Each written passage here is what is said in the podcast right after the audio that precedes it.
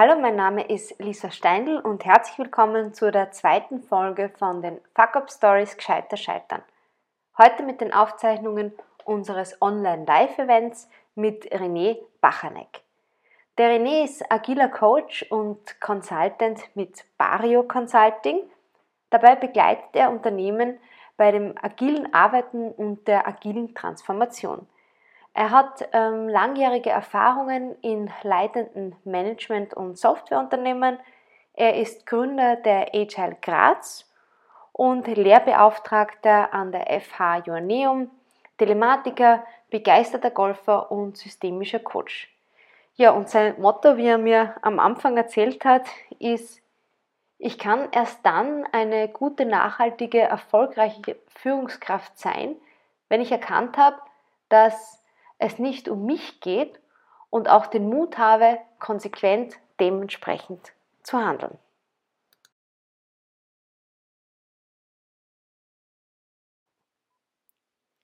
Ja, René, magst du einfach einmal starten und erzählen, um was geht's denn bei deiner Fuck-Up-Geschichte? Ja, ich habe ich hab lange nachgedacht, welche Fuck-Up-Geschichte ich überhaupt erzählen soll. Ich bin in einem Alter, wo man schon mehr als eine erlebt hat. Und ich habe mir gedacht, wenn ich das erste Mal schon was erzähle, dann gehe ich ganz zurück und erzähle äh, von meinem ersten Softwareentwicklungsprojekt oder meinem ersten großen Softwareentwicklungsprojekt, äh, das so richtig, so richtig daneben gegangen ist. Und ähm, da muss ich, muss ich am Beginn, am Beginn meiner Karriere anfangen. Ich habe meine Karriere am Raucherbalkon gemacht oder am Raucherbalkon begonnen. Äh, für alle, die jetzt noch jung und beeinflussbar sind, bitte nicht nachmachen. Rauchen ist wirklich nicht gesund. Äh, nichtsdestotrotz, ich habe es dort begonnen. Ich habe äh, schon während meines Studiums in einem Softwareunternehmen bei Apus Software gearbeitet. Das ist ein kleines Softwareunternehmen in der Nähe von Graz mit 20 Mitarbeiterinnen und habe dort meine Diplomarbeit geschrieben und so ein bisschen Software halt äh, selbst gemacht. Das ist auch so mein Ursprung, Telematik-Softwareentwicklung. Und ich stehe da so am Raucherbalkon und wie das so ist, auch der Chef hat geraucht. Und äh, wir kommen da immer wieder zum Plaudern. Und eines Tages fragt mich der damalige Chef René, wir haben da ein neues Projekt für die deutsche Flugsicherung, Software für die deutsche Flugsicherung. Kannst du dir vorstellen, die Projektleitung zu machen? Bei dieser Frage hat es in Wahrheit hat's drei Probleme gegeben. Das erste Problem, das war ein Software-System, ein komplexes Software-System, das zu entwickeln war. Ich war frisch von der Uni, habe keine Ahnung von Software-Systemen gehabt. Ich habe gerade so ein bisschen entwickeln können. Das zweite Problem, äh, das war tief drin in der Domain, was Flugsicherung und Sprachvermittlung betrifft. Äh, auch davon habe ich keine Ahnung gehabt und habe noch nie was gemacht gehabt. Und das dritte und wirklich schockierende Thema ist, ich habe auch keine Ahnung von Projektleitung gehabt. Projektmanagement. Ich habe zwar im Rahmen meines Studiums eine Vorlesung besucht, äh, die hat bei der Siemens, bei der, äh, der Chef von der Siemens in Graz hat die gemacht und die war dermaßen langweilig, dass ich da, glaube ich, nach einer halben Stunde geistig draußen war aus der Vorlesung und dann nie wieder reingekommen bin und die Prüfung war irgendwie geschenkt. Also ich habe keine Ahnung von der Technik gehabt, von der Domain und von Projektleitung und ich habe das gemacht, was jeder kluge junge Mann macht. Ja, ich habe gesagt, natürlich kann ich mir das vorstellen. Äh, und so bin ich Projektleiter äh, für dieses große Projekt geworden. Was mein Glücksfall dabei war, oder was wirklich ein Glücksfall war, mein damaliger Chef hat nicht wirklich einen Projektleiter gesucht. Er war, oder der ist es noch immer, ist er, ist er begnadeter Techniker, großartiger Softwareentwickler, kann richtig gut mit Technik und mit Computern, aber halt nicht so richtig super mit Menschen. Und äh, jetzt, das ist vielleicht ein bisschen gemein, wenn ich das so erzähle, aber gibt halt äh, vielleicht auch so Menschen zwei, von zwei unterschiedlichen Klassen. Es gibt da die Softwareentwicklerinnen, mit denen kann er normal reden. Und dann hat es da die Kunden gegeben. Und äh, mit den Kunden konnte er nicht so reden, wie er gerne wollte. Und hat dann halt jemanden gesucht, der das übernimmt, also einen Erfüllungsgehilfen. Der hat richtig Ahnung gehabt von der Technik und von den Software-Systemen. Der hat auch richtig Ahnung gehabt von Flugsicherung. Äh, und damit haben wir ganz gut zusammengepasst. Ich wollte das alles lernen und war ein, ein willfähriger Erfüllungsgehilfe und er, er wollte nicht viel reden. Das habe dann ich halt übernommen. Und wer hat und das so Projektmanagement hat übernommen? Bitte? Und wer hat das Projektmanagement übernommen? Ähm, das ist eine gute Frage. Ich, Im Nachhinein betrachtet würde ich sagen, niemand damals hätte ich gesagt, ich habe das getan. Mhm. Aber das Projektmanagement hat schlicht und ergreifend nicht stattgefunden. Ja, und, und damit sind wir auch bei einem Teil natürlich des, des ganzen Problems angelangt. Das ganze Projekt hat auch, das war 2001, damals äh, mit, mit einem sehr spannenden Konzept begonnen. Äh, es war damals schon die Zeit knapp und mein damaliger Chef hat gesagt, wisst was, wir schreiben jetzt nicht 600 Seiten Spezifikation, das war in solchen Projekten durchaus üblich, sondern wir machen das einfach so, wir entwickeln ein bisschen was, zeigen das dann der deutschen Flugsicherung, die gibt uns ein Feedback und äh, wir bauen das dann ein und dann entwickeln wir das nächste Stück und zeigen das wieder her. Das ist für das Jahr 2001 äh, nahezu revolutionäre Vorgehensweise gewesen. Äh, heutzutage gehört es zum Standard. Das Problem an dem Ganzen, also das waren alle begeistert, haben sich alle sehr gefreut und haben alles super mitgemacht. Das Problem an dem Ganzen, das Projekt war schon knapp und es war ein Festpreisprojekt. Das heißt, der Preis ist von vornherein festgestanden, die Leistungen waren irgendwo festgenagelt. Jetzt sind wir draufgekommen, dass äh, die Kunden, dass die deutsche Flugsicherung wirklich mitreden will, interessiert daran ist, äh, irgendwelche Funktionen so zu bekommen, wie sie es wirklich brauchen und nicht, wie wir uns das vorstellen. Vielleicht auch mal eine Farbe dort und einen Knopf anders da. So haben also, die haben richtig toll mitgearbeitet. Womit niemand gerechnet hat, ist, dass da die Aufwände explodieren. Mhm. Äh, zahlen wollte es natürlich auch niemand. Und unabhängig davon war sowieso schon alles spät dran, schlecht geplant. Es hat kein Projektmanagement gegeben. Es war wahrscheinlich auch noch falsch kalkuliert. Das heißt, es ist so langsam, haben sich Zeichen und Anzeichen gehäuft, dass da irgendwas zeitlich daneben gehen wird. Und äh, dann hat's, äh, dann ist schon ein bisschen knapper geworden alles. Dann hat es ein Projekt Status-Meeting gegeben in Frankfurt und mein Chef hat mich dorthin geschickt, der wollte es ja nicht selber machen. Und ich habe mich damals, war es ziemlich sicher mein Firmenanzug. Ich habe bis zu meinem 28. Lebensjahr immer keinen Anzug gekauft. Also muss es der Firmenanzug gewesen sein. Ich habe mich in meinen Firmenanzug geworfen, bin in den Flieger, äh, habe mich in den Flieger reingesetzt nach Frankfurt und habe mich dort in das Besprechungszimmer reingesetzt. Äh, das Projektsetting hat so ausgeschaut, dass wir Subauftragnehmer der Firma Frequentis war, waren. Die Firma Frequentis äh, hat ein Sprachvermittlungssystem für die deutsche Flugsicherung hergestellt. Das ist das, was auch angeboten war. Als Sprachvermittlungssystem muss man sich so vorstellen, äh, jeder von, von, euch kennt äh, diese Bilder von den Telefondamen äh, aus den 1920er Jahren, die so mit Steckern äh, an einem Schaltpult was herumgesteckt haben, um die Menschen zu verbinden, die telefonieren wollten. Genau das macht ein Sprachvermittlungssystem in der Flugsicherung auch. Nur mit dem Unterschied, äh, dass das äh, mit einer sehr hohen Sicherheit auch richtig funktionieren muss weil wenn ein Fluglotse nicht mehr mit dem Piloten sprechen kann, kann keine Flugsicherung mehr stattfinden. Und dann sind Menschenleben, und zwar richtig viele, in Gefahr. Ähm, ja, eine Flugsicherung. Also da ist dann eine große Tafel gewesen. Mir gegenüber sind neun Mitarbeiter der deutschen Flugsicherung gesessen, neben mir drei Mitarbeiter der Firma Frequentis, die, die unser Auftraggeber waren.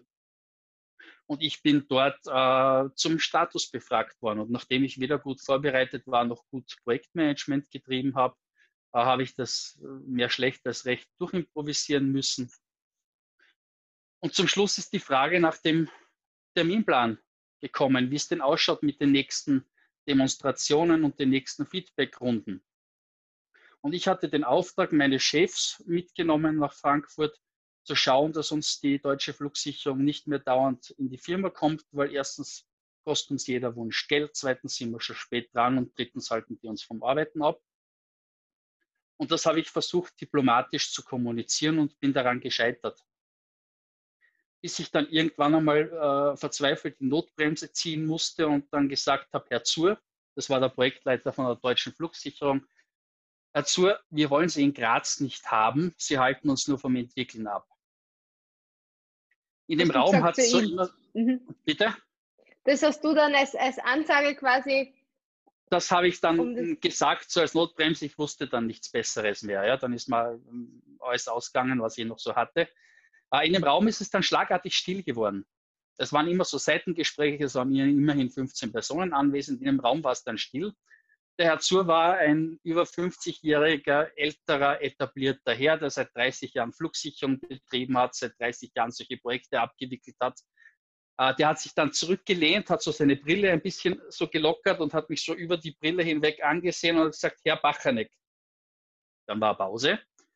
Habe ich Sie richtig verstanden? Wieder eine Pause. Sie wollen uns in Graz nicht haben, weil wir Sie vom Entwickeln abhalten.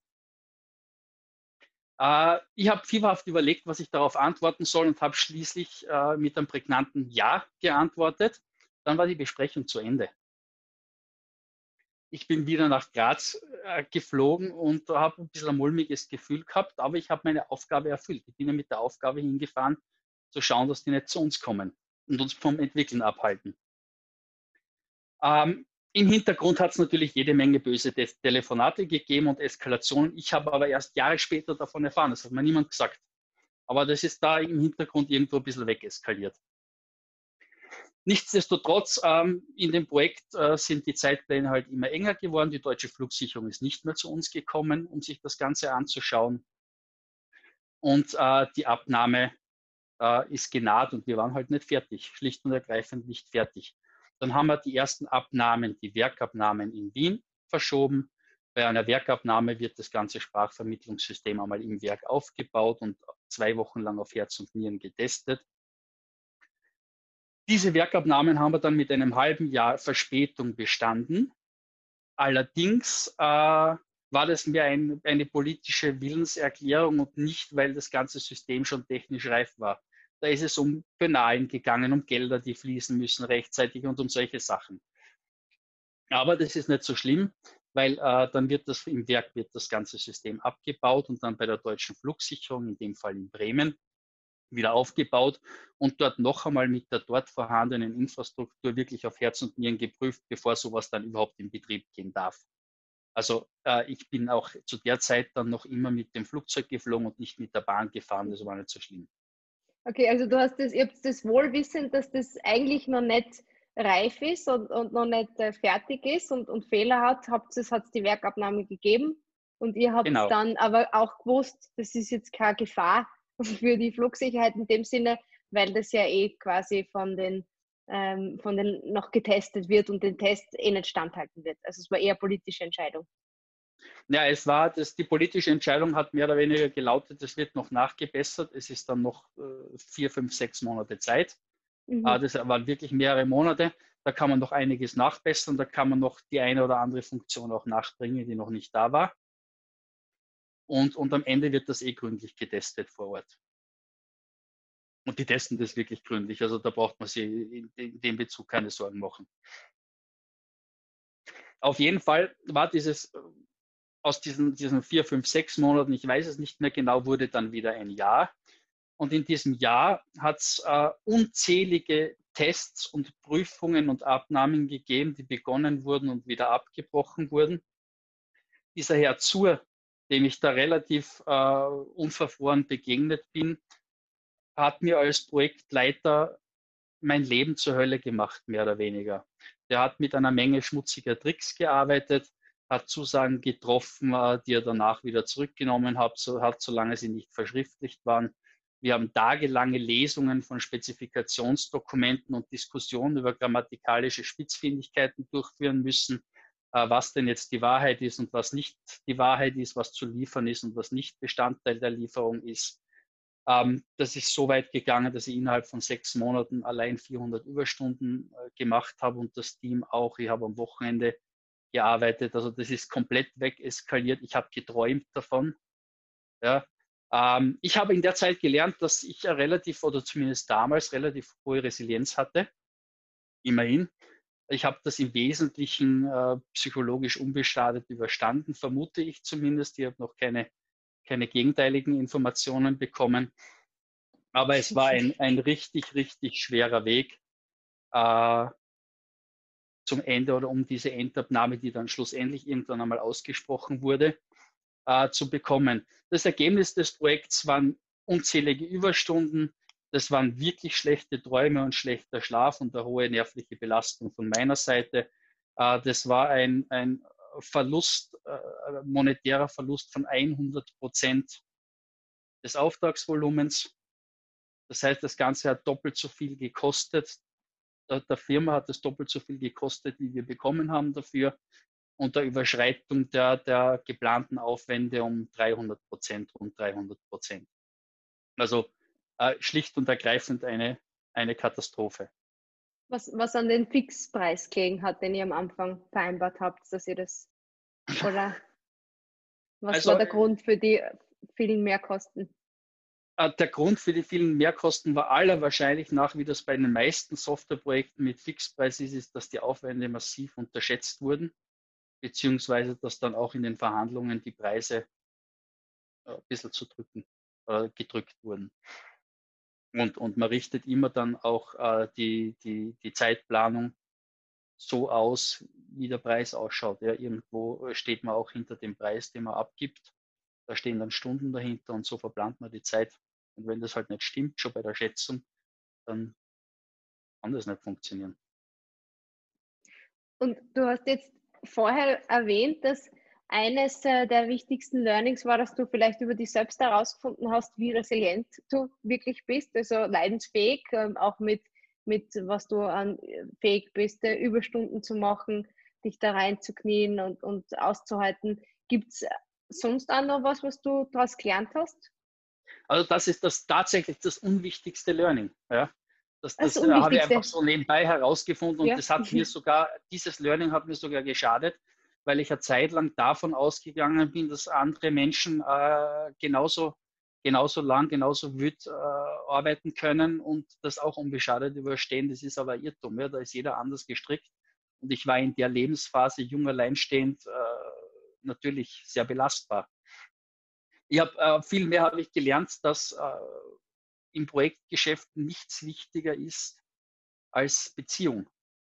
Ja, wenn die Beziehung der handelnden Personen zueinander stimmt und ich dieses Geschäft in einer offenen, transparenten Beziehung abwickeln kann, werde ich jedes Projekt erfolgreich abwickeln. Der Projekt ist dann erfolgreich, wenn meine Kunden mit dem zufrieden sind, was sie bekommen und mit der Art und Weise, wie sie, wie sie es bekommen. Und wenn es auch genau das ist, was sie brauchen. Und das erreiche ich nur mit einer offenen, transparenten und vor allem einer wertschätzenden Kommunikation. Und wenn ich als junger Hupfer hergehe und einem 50-jährigen gesetzten Herrn eine Frechheit an den Kopf werfe beim ersten Aufeinandertreffen oder beim ersten relevanten Aufeinandertreffen, äh, dann zerstöre ich diese Beziehung schon mal nachhaltig, indem ich dafür sorge, dass, dass der sein Gesicht verliert vor seiner versammelten Mannschaft. Äh, das heißt, was ich tatsächlich gelernt habe, ist, dass Beziehung vor allem anderen kommt dass das das Wichtigste ist. Das ist mein, mein, mein Hauptlearning. Und nebenbei habe ich die Gelegenheit gehabt, Projektmanagement zu lernen. Ich habe den Gerhard gesehen, winken, oder war das? Zustimmung, glaube ich, ist das. Ah, Zustimmung war das, ja. Ähm, ich hätte eine Frage, und zwar, René, würdest du jetzt im Nachhinein all das nochmal machen, all den, weiß ich nicht, all die Stunden, all den Schweiß, all die Leidenschaft zu investieren in das Ganze jetzt im Nachhinein, weil man ist ja nachher immer gescheiter. Aber das wäre jetzt so meine, meine Frage. Uh, ich würde das anders machen. Ich bin in der Zwischenzeit äh, vor allem drauf gekommen, dass die meisten Termine, die, die, die man so präsentiert bekommt, keine wirklich harten Termine sind wenn man rechtzeitig sagt und rechtzeitig aufmerksam macht, dass es da Abweichungen von irgendwas gibt, dann ist so gut wie jeder Termin verschiebbar, weil jeder Auftraggeber äh, hat irgendwo einen Buffer mit drinnen. Es gibt die ganz, ganz wenigen, nur ganz, ganz wenige Projekte, wo genannte Termine die wirklich harten Termine sind. Ja, okay. Zumindest in der Softwareentwicklung, woanders kenne ich mich nicht aus. René, wärst du jetzt, wo du dort bist, jetzt wenn das nicht passiert wäre? Mit Sicherheit nicht. Es gibt kaum, kaum ein berufliches Erlebnis, das mich derart geprägt hat wie das, auch dadurch, dass ich da tatsächlich emotional sehr gelitten habe darunter. Ja, das ist das Problem mit Learnings, gell? Meistens tun sie weh. ja, es gibt, es gibt Zeiten, in denen ich mir wünsche, ich wäre wesentlich dümmer, als ich es bin und hätte dafür ein paar Sachen nicht erleben müssen. Ja, ein paar Geschichten habe ich auch. Was macht es für dich eigentlich aus, dass du so, also so sehr darunter gelitten hast? Also, weil du jetzt sagst, ähm, dass du dass das so extrem schwer für dich war. Was war das, was, was eigentlich so wirklich das Schwere war? War es das Geld, das du verloren hast oder war es die Zeit oder ähm, die Widerstände, die da auf dich zukommen sind deswegen? Also das ist zum, zum einen in meiner, vermutlich in meiner Generation zu finden. Ich gehöre äh, zur Generation X, das sind die karrieregeilen äh, Workaholics das heißt, das war schon von vornherein mein beruflicher Anspruch, äh, erfolgreich zu sein. Ja? Und in diesem Projekt war es halt besonders schwer, erfolgreich zu sein, aber ich habe es mir vorgenommen und wollte das in der Form durchziehen.